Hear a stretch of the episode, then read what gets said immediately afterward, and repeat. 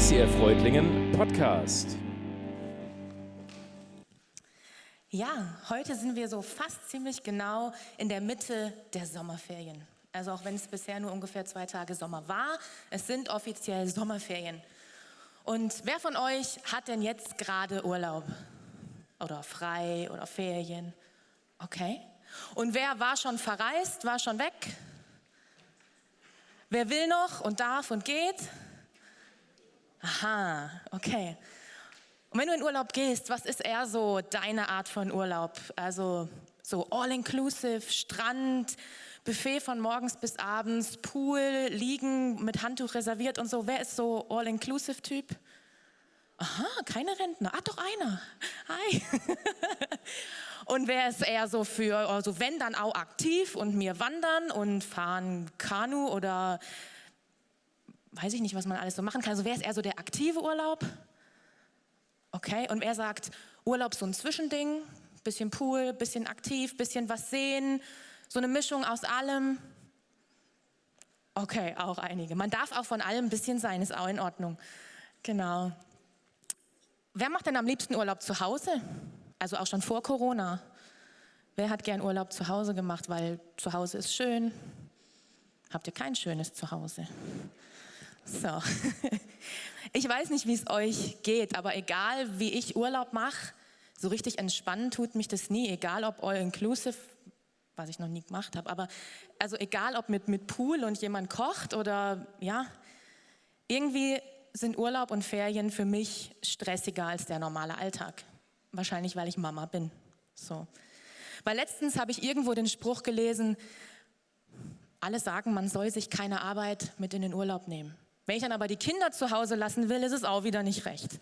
So, und ich, ich musste echt so ein bisschen lachen, weil ja eigentlich so ein bisschen wahr ist es schon, jedenfalls in so einem bestimmten Alter der Kinder. Wir machen, wenn dann Urlaub in einer Ferienwohnung, also Selbstversorger, kochen, alles bleibt. Also für mich ändert sich nicht so viel, außer ja, dass es manchmal eher noch stressiger ist, weil andere Umgebungen, Kinder sind unentspannter, schlafen schlechter, Spielzeug ist nicht da wie zu Hause, das Zimmer ist anders und überhaupt ist man aufgeregt und dann musst du ständig Wäsche waschen und je nach Wohnung auch noch mit Reihen der Tube, weil es dann keine Waschmaschine gibt und also ich merke, ich muss aufhören, weil unser Urlaub steht erst noch bevor und mir schwindet die Lust. Ähm, obwohl, nee, so, so schlimm ist es eigentlich nicht. Also es ist, wie es ist, aber es ist nicht schlimm. Im Moment ist bei uns der Urlaub eher für die Kinder als für die Erwachsenen. Und trotzdem hat mich dieses Thema beschäftigt, weil ich gedacht habe, ist es wirklich nur so, weil Kinder da sind, dass ich nicht entspanne im Urlaub? Oder woran liegt's? Und ich muss mir gestehen, nö, ich bin immer irgendwie busy und beschäftigt. Auch im Urlaub. Ich finde immer was zu tun, ob zu Hause oder woanders. Und mein Mann, der versucht schon immer mir so ein bisschen Freiräume oder Entspannungszeiten, sagt, komm, jetzt ruh dich einfach mal aus, schlaf doch mal ein bisschen länger oder irgendwas. Und ich merke, ich finde trotzdem immer was zu tun. Und wenn es nur irgendwelche Listen schreiben ist für, wenn wir wieder zu Hause sind. Es fällt mir generell unglaublich schwer, einfach nichts zu tun. Also so wirklich nichts. Wie geht es dir damit?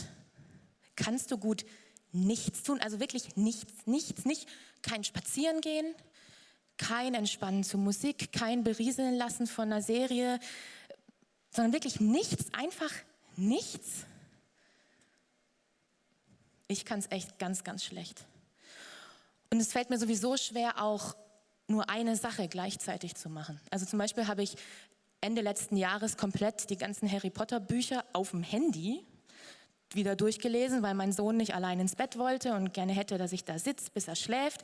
Und es konnte halt schon mal eine Stunde dauern. Und dann saß ich da im Dunkeln im Hochbett und habe auf dem Smartphone Harry Potter durchgelesen, weil eine Stunde einfach da sitzen, das konnte ich nicht. Ähm, oder wenn ich koche oder Wäsche zusammenlege, ich stream immer nebenher irgendwas oder höre einen Podcast. Wenn ich mit dem Auto irgendwo hinfahre, ich fahre nicht nur, ich muss entweder telefonieren oder Sprachnachrichten schicken. Wenn ich das Baby ausfahre, solange es wach ist, ist gut, dann kann ich so ein bisschen gießen und lacht und so, aber sobald es schläft, ja, und nu? Und dann gucke ich, gab es irgendwelche Nachrichten, muss ich wen anrufen und ich komme mir dann echt, ich schiebe und gucke so aufs Smartphone und komme mir total asozial vor. Und dann fehlt noch eine Kippe und dann haben alles richtige Bild von mir, aber ich kann nicht einfach dann weiterlaufen. Wie geht's dir damit? Wenn du mal plötzlich eine Pause hast und irgendein To-Do nicht machen kannst, kannst du dann einfach mal sein? Mich hat schon immer länger oder immer wieder das Wort Achtsamkeit angesprungen. Ich habe mich damit beschäftigt und ich weiß, ich bin alles andere als achtsam. Selbst abends im Bett rattert mein Hirn weiter und oft zücke ich nochmal Smartphone oder einen Stift und schreibe was auf, was mir noch eingefallen ist oder irgendeine Recherche zu irgendwas. Und es nervt mich selber total, ab, ganz abgesehen von meiner Familie. Ich bin einfach sehr schlecht im Achtsamsein oder in einer Sache auf einmal machen oder auch im Langsam machen. Bei mir muss alles schnell gehen.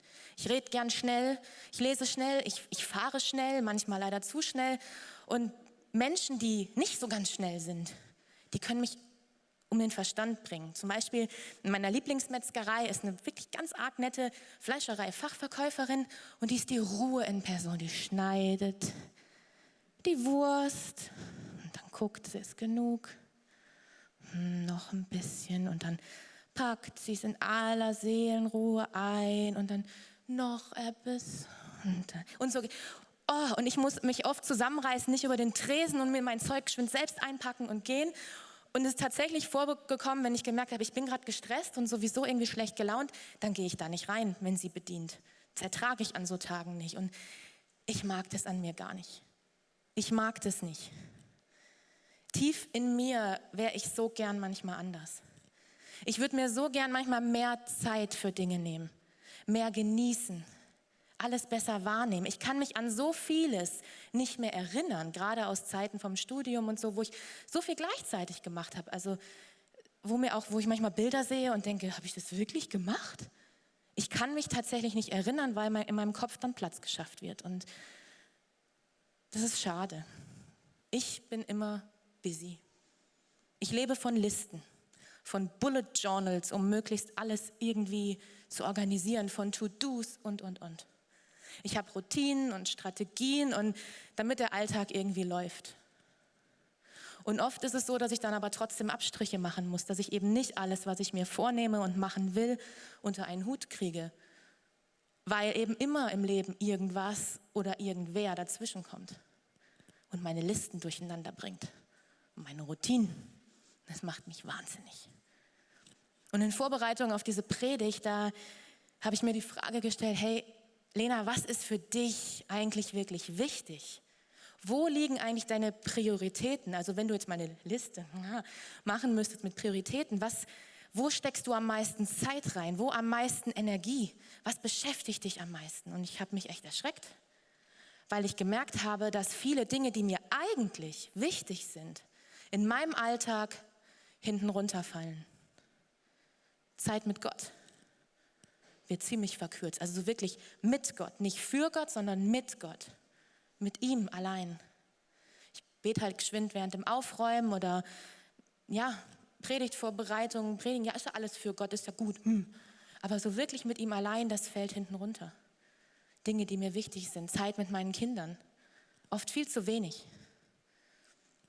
Ich bin dazu zu beschäftigt. Da stehen oft dringendere Sachen auf dem Plan. Nicht wichtiger, aber dringender. Beten kann ich immer noch in der Bibel lesen und so, aber der Haushalt, wen, wer macht den denn? Wer macht es denn, wenn ich es nicht mache? Wer erledigt denn die Aufgaben, wenn ich mir Zeit nehme, wenn ich einfach mal bin? Dann, dann bin ich wieder da und dann ist der Berg noch höher. Kann ich mir nicht leisten. Weil ganz ehrlich, die wollen alle essen, da liegt ein Stapel Rechnungen, im, im, Garten übernimmt das Grünzeug die Weltherrschaft und überhaupt, seit wir eingezogen sind, wollte ich das, diesen Raum da schon ewig sortieren und aufbauen und wenn ich das nicht mache, macht es keiner. Es gibt so viel Dringendes zu tun, so dass ich manchmal aus den Augen verliere, was wirklich wichtig ist. Man könnte mir eigentlich auch den Namen Martha geben. So wie einer Frau in der Geschichte, die ich euch gleich vorlesen will. Vermutlich kennt ihr die alle, die Geschichte von den Schwestern Maria und Martha. Zwei in dieser Geschichte ungleiche Schwestern. Martha, die total beschäftigt ist, die gastfreundlich sein möchte ohne Ende und am Kochen und Rödeln und Tun. Und Maria, die gar nichts macht, sondern sich einfach dahin hockt zum Jesus. Und dann auch noch der Jesus, der das auch noch toll findet, dass Maria nicht hilft. Ich konnte diese Geschichte nie leiden. weil ich habe mich immer als Martha gesehen. Die, die immer rödelt. Und die gern auch einfach mal beim Jesus sitzen wird. Und habe mir gedacht, die Maria, die könnte doch einfach mal geschwind mithelfen.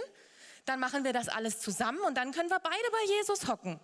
Aber ich, Martha, muss alles alleine und Jesus feiert es auch noch. Ich fand die Geschichte einfach doof. Und manchmal, wenn ich Dinge doof finde oder mich Dinge ärgerlich machen, dann hilft mir ein Perspektivwechsel. Ich habe es immer aus Sicht der Martha gelesen, weil ich mich mit ihr identifiziert habe. Ich fand Maria doof und faul und Jesus ungerecht. Ja. Aber ich möchte euch einladen, mit mir zusammen einen Perspektivwechsel vorzunehmen und diese Geschichte mal aus der Sicht von Maria zu lesen. Und weil wir hier so ein schönes Urlaubsambiente haben, mache ich es mir jetzt auch hier urlaubsmäßig gemütlich und nicht in dem Stuhl, denn ich habe Angst, ich komme entweder nicht mehr raus oder der Stuhl ist nicht mehr. So, also, hier ist es auch gemütlich, schön fast unterm Schirm, Sonne scheint. Genau. Es ist schon später Nachmittag, als es plötzlich an unserer Haustür klopft. Maria, meine Schwester Martha, ruft mir aus dem Nebenraum zu. Könntest du bitte aufmachen? Ich eile zur Tür, öffne und mein Herz hüpft vor Freude. Da sind sie wieder, Jesus und seine Jünger. Ab und zu kommen sie bei uns vorbei, sie stärken sich, ruhen sich aus, besuchen uns. Ich merke, wie mir warm ums Herz wird. Meist, wenn sie da sind, bin ich mit Martha in der Küche, so wie sich's eben gehört. Aber mit einem Ohr, mit einem Ohr bin ich immer bei den Männern im Wohnzimmer. Ich lausche, was sie reden. Ich liebe es, die Stimme von Jesus zu hören.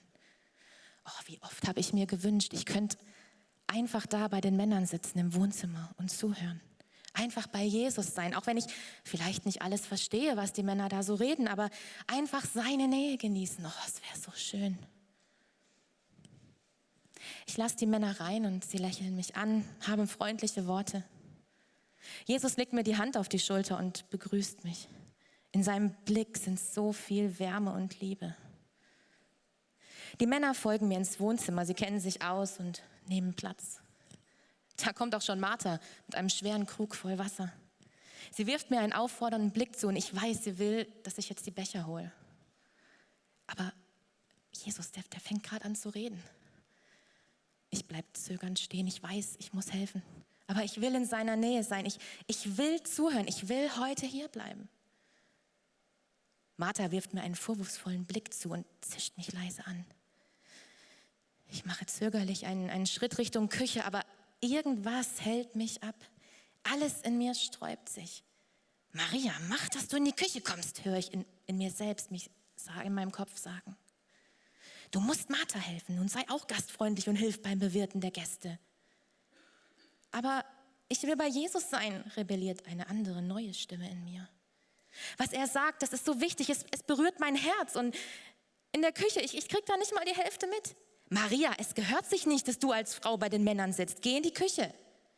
Ich, ich glaube nicht, dass es Jesus stören würde. Maria, mach dich nicht zum Gespött. Nun tu, was du zu tun hast. Geh in die Küche und hilf deiner Schwester. Aber noch immer stehe ich da und schaue von Jesus zu Martha, die immer noch hin und her läuft und mir vorwurfsvolle Blicke zuwirft. Mein Magen krampft sich zusammen. Ich, ich könnte heulen. Was ist nur mit mir los? Da begegne ich Jesu Blick. Er fängt an zu reden und ich gehe einfach auf ihn zu. Ich setze mich auf den Boden zu seinen Füßen. Schon während ich das mache, kreischt in meinem Kopf die Stimme, Maria, spinnst du? Was machst du da? Steh auf! Du kannst dich doch nicht zu den Männern setzen und auch auf gar keinen Fall auf den Boden, nicht zu Jesu Füßen. Steh auf und geh. Ich atme tief ein. Nein, nein, nein. Energisch bringe ich mein Inneres zum Schweigen. Nein, genau hier ist es, wo ich jetzt sein muss. Hier bei Jesus, in seiner Gegenwart, zu seinen Füßen, genau hier will ich jetzt sein. Ich hatte bisher ängstlich zu Boden geblickt, doch jetzt hebe ich meinen Blick und schaue mich verstohlen zu den Männern um. Ich sehe, wie sie sich irritierte Blicke zuwerfen. Einer der Jünger runzelt die Stirn. Oh, mein Magen krampft sich schon wieder zusammen. Oh, das war ein Fehler. Das hätte ich nicht machen sollen. Ich spanne meine Muskeln an. Ich bin bereit, wieder aufzustehen und schnell wieder in die Küche zu verschwinden. Aber Dann begegne ich Jesus Blick. Ein leichtes Lächeln liegt in seinen Augen und ich entspanne mich und atme durch. Ich rück noch ein bisschen näher zu ihm hin. Ich schaue zu Jesus, nur zu ihm. Sollen die anderen doch gucken und denken, wie und was sie wollen. Ich höre zwar noch immer Martha hin und her rennen und oh, es tut mir auch echt leid. Ich weiß, dass sie meine Hilfe bräuchte. Oh, Martha, kannst du nicht auch herkommen? Am liebsten würde ich sie rufen. Wir können doch auch später noch essen. Jetzt ist es wichtig. Warum, warum kann sie nicht auch kommen und erst zuhören und dann, dann würde ich ihr ja auch helfen. Es wird ja schnell gehen. Aber ich will es nicht verpassen. Ach, Martha. Was Jesus sagt, seine Nähe zu spüren. Ich, oh, ich merke, wie mein Innerstes zur Ruhe kommt. Wie ich mit einer Zufriedenheit und Wärme gefüllt werde. Ach, Martha. Nach und nach blende ich auch Martha aus. Ich bin ganz fixiert auf Jesus. Ich bemerke gar nicht mehr das Zischen und die, die wütenden Blicke, die Martha mir zuwirft. Ich bin ganz entspannt und ich genieße es einfach, zu Jesu Füßen zu sitzen, in seiner Gegenwart. Es fühlt sich an, als würde in mir genau da, wo mein Herz sitzt, ein innerer Krug sein, der wie von so einer goldenen, warmen Flüssigkeit gefüllt wird, wenn Jesus redet, in seiner Nähe. Schluck für Schluck. Das muss Liebe sein. Herr! Ich schrecke auf. Herr! Martha steht mit hochrotem Gesicht direkt vor mir, direkt vor Jesus. Herr, stört dich überhaupt nicht, dass Maria da bloß rumhockt? Ich habe so viel zu tun, um euch zu bewirten. Findest du das in Ordnung, dass sie die ganze Arbeit mir überlässt? Mit einer Mischung aus Wut, Verzweiflung und auch ein bisschen Neugierde schaut sie Jesus an, die Hände in die Hüften gestemmt. Und Jesus, der lächelt nur und sagt, Martha, meine liebe Martha, du machst dir so viel Mühe. Du sorgst dich um so viel. Du bist so geschäftig und ich sehe, wie du dich abrackerst. Hey, ich weiß um deine Gastfreundschaft. Maria aber, die hat heute was Wichtigeres erwählt. Und das kann ihr keiner nehmen. Sie hat sich entschieden, in meiner Gegenwart zu sein. Ihre Priorität liegt in der Gemeinschaft mit mir. Martha, Maria hat sich heute für das Bessere entschieden.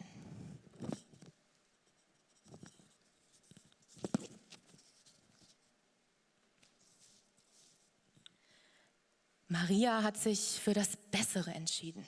Ob ihr das leicht gefallen ist? Ob sie genauso wie in der Geschichte in ihrem Kopf diesen Kampf geführt hat und gedacht hat, das weiß ich nicht. Aber ich weiß, dass es ihr bestimmt nicht leicht gefallen ist. Denn sie war mutig. Sie war nicht einfach faul, sie war mutig. Sie hat sich über kulturelle Gepflogenheiten hinweggesetzt. Das war mir nie so bewusst. Das hat als Frau damals wahnsinnig viel Mut erfordert, sich da einfach zu den Männern zu setzen. Das hat man als Frau nicht gemacht. Als Frau hatte man in der Küche zu sein, zu bewirten. Nur die Männer saßen im Wohnzimmer, haben geredet, gegessen. Frauen hatten da nichts verloren. Und dann hat sie sich auch noch zu Jesu Füßen hingesetzt. Das bedeutet, das ist der Platz des Lieblings. Das war nicht, weil da kein Platz mehr gewesen wäre, sondern weil sie in sich gespürt hat, diese Liebe, die sie für Jesus hat, die Jesus für sie hat. Sie hat es so geliebt gefühlt, dass sie den Platz des Lieblings zu seinen Füßen eingenommen hat. Bestimmt hat sie auch gezweifelt und Angst gehabt, aber sie hat es getan. Sie hat die Erwartungen, die von außen und vielleicht auch von ihr selbst von innen an sie gestellt wurden, hat sie nicht erfüllt, sondern sie ist ihrer Sehnsucht gefolgt, ihrer Sehnsucht, ihrem Durst nach Jesus. Sie setzte sich zu ihm und war einfach nur da. Und das ist es, was Jesus als das Bessere bezeichnet. Einfach da sein, seine Gegenwart genießen.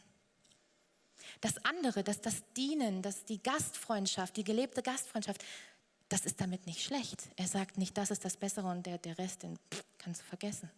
Nein, aber die Gemeinschaft mit ihm ist das Bessere. Das ist es, was Gott sich von uns wünscht, dass wir Zeit exklusiv mit ihm verbringen. Und ich habe euch ja zu Anfang schon gesagt, dass ich mir wünsche, ich könnte achtsamer sein. Nur ein Ding auf einmal tun und das dann auch wirklich wahrnehmen und beachten. Und ja, Ey, Jesus geht da noch einen Schritt weiter. Der sagt, hey, du sollst nicht nur achtsam sein in dem, was du tust. Du sollst einfach sein. Du sollst gar nichts tun. Du sollst einfach sein. Was ist das? Kannst du das einfach sein? Mir geht es extrem schwer und ich glaube, dass es vielen Menschen so geht. Warum ist es so? Wenn wir einfach nur sind, dann heißt das auch, dass wir alle unsere Masken, all unser, das bin ich, weil ich das tue, ablegen. Wenn wir einfach nur sind, dann sind wir offen da. Mit all unserem Gerümpel, mit all unseren Leichen im Keller, mit allem, was, wovon wir vielleicht selber schon gar nichts mehr wissen, weil wir es selber so erfolgreich verdrängt haben. Wenn wir einfach nur sind, dann sind wir, wie wir sind. Und jeder von uns hat Leichen im Keller, jeder von uns hat Gerümpel. Jeder von uns hat Dinge, die er nicht jedem zeigen will. Und oft wollen wir davon selber nichts mehr wissen. Mit Geschäftigkeit, mit immer was zu tun finden, lenken wir uns selber von dem ab, was da vielleicht hochkommen könnte, was uns wehtun könnte. Denn wenn wir einfach nur sind, dann kommen die Dinge an die Oberfläche. Und das macht uns Angst. Und ich glaube, wenn wir zur Ruhe kommen, zum Beispiel im Urlaub oder wenn man unverhofft sturmfrei hat oder Dinge, die man erledigen wollte, aus irgendwelchen Gründen plötzlich nicht erledigen kann und dann nichts zu tun hat, dann suchen wir uns was zu tun, weil wir Angst haben vor dem, was da hochkommen könnte. Irgendwas findet sich schon. Und wenn ich mich nur sinnlos mit irgendeiner Serie berieseln lasse, irgendwie kriege ich mich abgelenkt von mir. Es kann entspannen, ja. Man kann sich entspannen mit Musik und Serien und so, aber es ist trotzdem Ablenkung. Das ist nicht einfach sein. Einfach sein ist nicht entspannen. Auch übertriebene Frömmigkeit kann vom Wesentlichen ablenken. Einfach zu sein fällt uns unglaublich schwer, weil wir vielleicht Angst haben vor dem, was hochkommen könnte. Vielleicht kommen auch von uns selber, aber auch von außen so viele Erwartungen, so ein Druck, der auf uns lastet, dass wir Angst haben, wenn wir einfach nur sind, dann explodiert alles um, und in, um uns herum und in uns. Diese Stimmen, die vielleicht auch Maria im Kopf hatte. Hey, du solltest jetzt viel lieber. Hey, du bist doch nur. Was denkst du eigentlich? Du musst jetzt. Was sollen die Leute denken?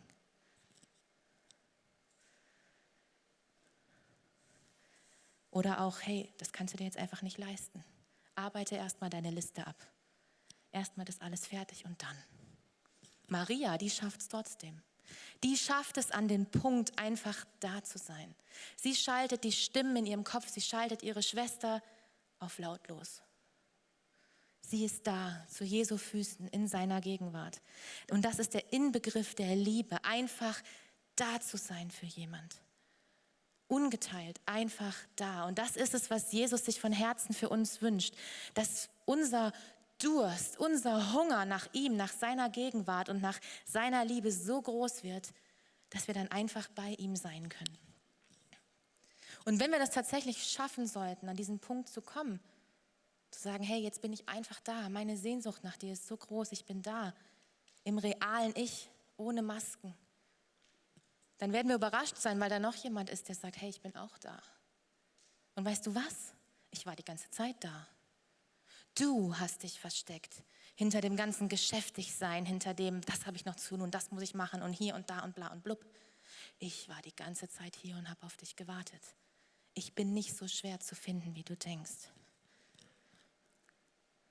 Und wenn wir dann bei ihm sind, dann dürfen wir diese, diese Fülle erleben, wie er unser Leben füllt, wie er uns hilft, unsere Prioritäten zu ordnen. Denn eigentlich ist es das, was Jesus Martha sagen wollte. Hey, Martha, was du machst, ist nicht schlecht, aber deine Prioritäten sind in der falschen Reihenfolge. Maria hat ihre Prioritäten richtig geordnet. Sie hat mich zuerst gesucht.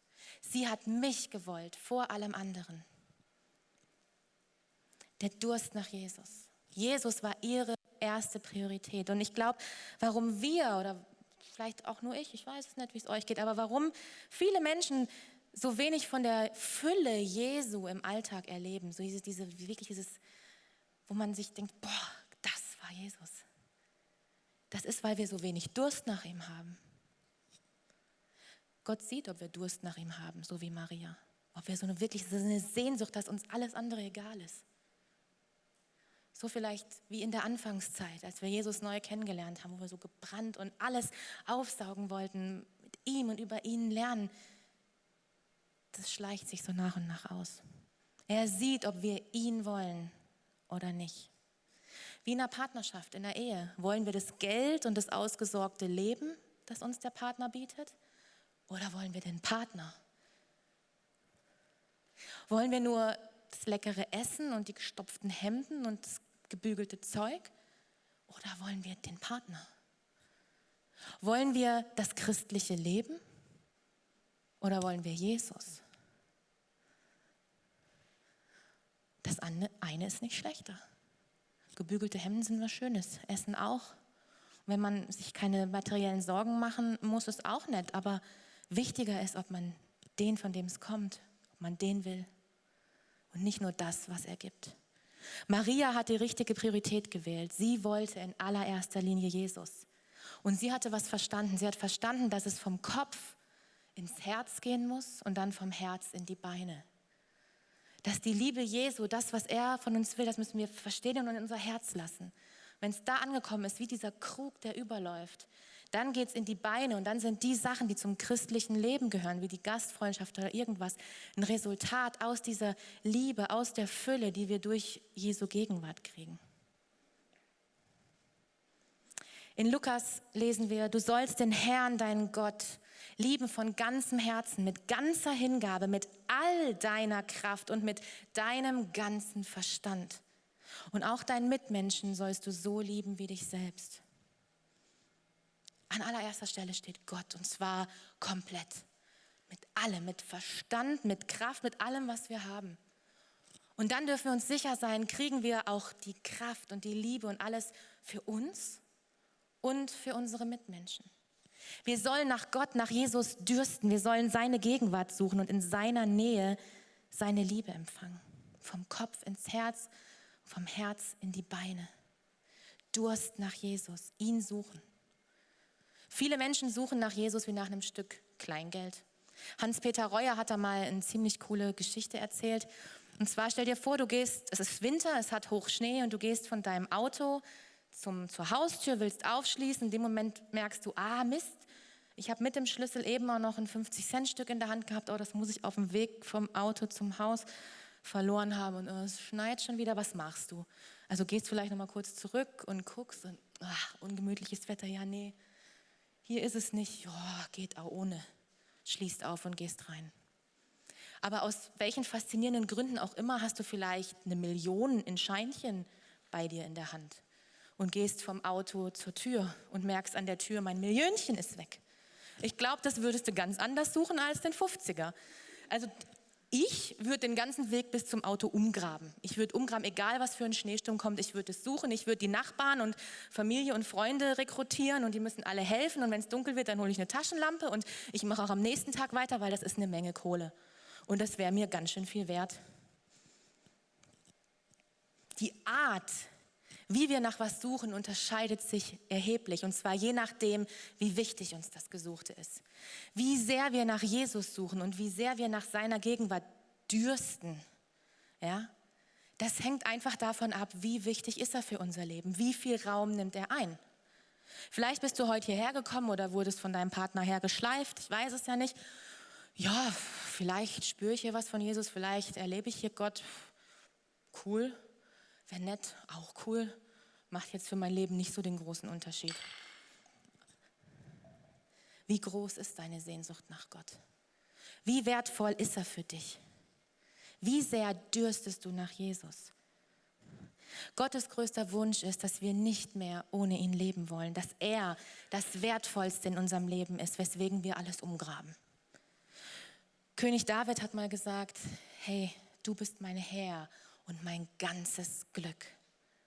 Und Gott hat gesagt, das ist ein Mann nach meinem Herzen.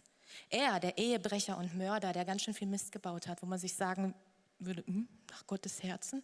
Ja, weil er bekennt, hey, ich habe nichts außer dir, du bist das Wichtigste in meinem Leben, du bist mein ganzes Glück.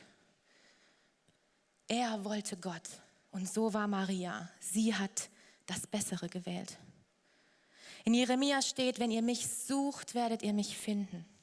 Ja, wenn ihr von ganzem Herzen nach mir fragt, will ich mich von euch finden lassen. Das verspreche ich der Herr. Wie kann man jetzt so einen Durst nach Jesus in einem Menschen erwecken? Wie erwecke ich ganz normalen körperlichen Durst? Mit Salz. Jeder gute Wirt weiß, er stellt Salzbrezeln auf den Tisch, nicht weil er so nett ist, sondern weil er will, dass die Leute Durst kriegen und mehr Getränke kaufen. Oder er macht ein bisschen mehr Salz an die Pommes. Das erweckt Durst und sie kaufen mehr Getränke. Matthäus, im Matthäusevangelium sagt Jesus, hey, ihr seid das Salz der Erde. Wenn andere Menschen dich sehen und erleben, wie du deine Beziehung mit Jesus lebst, dann soll sie das durstig nach Jesus machen. Religion oder auch Religiosität, übertriebene Gesetzlichkeit und falsch verstandene Kirche, die haben im Lauf der Jahrzehnte, Jahrhunderte, Jahrtausende das Salz fade gemacht. Wir als Salz wecken heute oft keinen Durst mehr nach Jesus. Aber wir können wieder salzig werden, indem wir wieder brennen für Jesus, indem wir unsere Christusbeziehungen leben und nicht nur eine, einer toten Religion folgen. Wenn wir uns trauen zu sein in seiner Gegenwart, wenn wir Gottes Liebe zu uns vom Kopf ins Herz und von den Herz in die, vom Herz in die Füße lassen, dann werden wir salzig. Dann werden andere Menschen an unserem Leben erkennen, was für eine coole Socke, was für ein cooler Typ eigentlich Jesus ist und dass es sich mehr als lohnt, mit ihm unterwegs zu sein. Und ich wünsche uns diesen Mut, wieder salzig zu werden. Ich wünsche uns den Mut, einfach zu sein, jeder auf seine Weise. Ich wünsche uns, dass wir uns vom inneren und äußeren Druck, von Erwartungen und To-Dos befreien können. Und wir haben da einen Helfer in uns. Und Heiliger Geist, ich bitte dich, ich bitte dich, dass du uns füllst. Heiliger Geist, ich bitte, dass du unsere Herzen offen machst für Jesus, dass du uns hilfst, einfach zu sein. Heiliger Geist, bring, bring die Stimmen in und um uns zum Schweigen. Hilf uns, uns zu fokussieren auf den einen, der wirklich wichtig ist. Herr, wir wollen wieder salzig sein. Wir wollen anderen zeigen, in, ihren, in ihnen Durst erwecken, dass sie nach dir dürsten, dass sie sehen, du bist der Allerbeste. Mit dir zu leben ist das einzig Wahre. Ich bitte dich, dass wir diesen Mut bekommen, dass wir echt sein können, dass wir keine Angst haben vor unseren Kisten und Leichen im Keller. Du bist da. Wenn wir einfach sind, sind wir nicht allein. Du bist da und du willst uns füllen. Dafür danke ich dir. Amen. Vielen Dank fürs Zusehen. Weitere Infos unter icf-reutlingen.de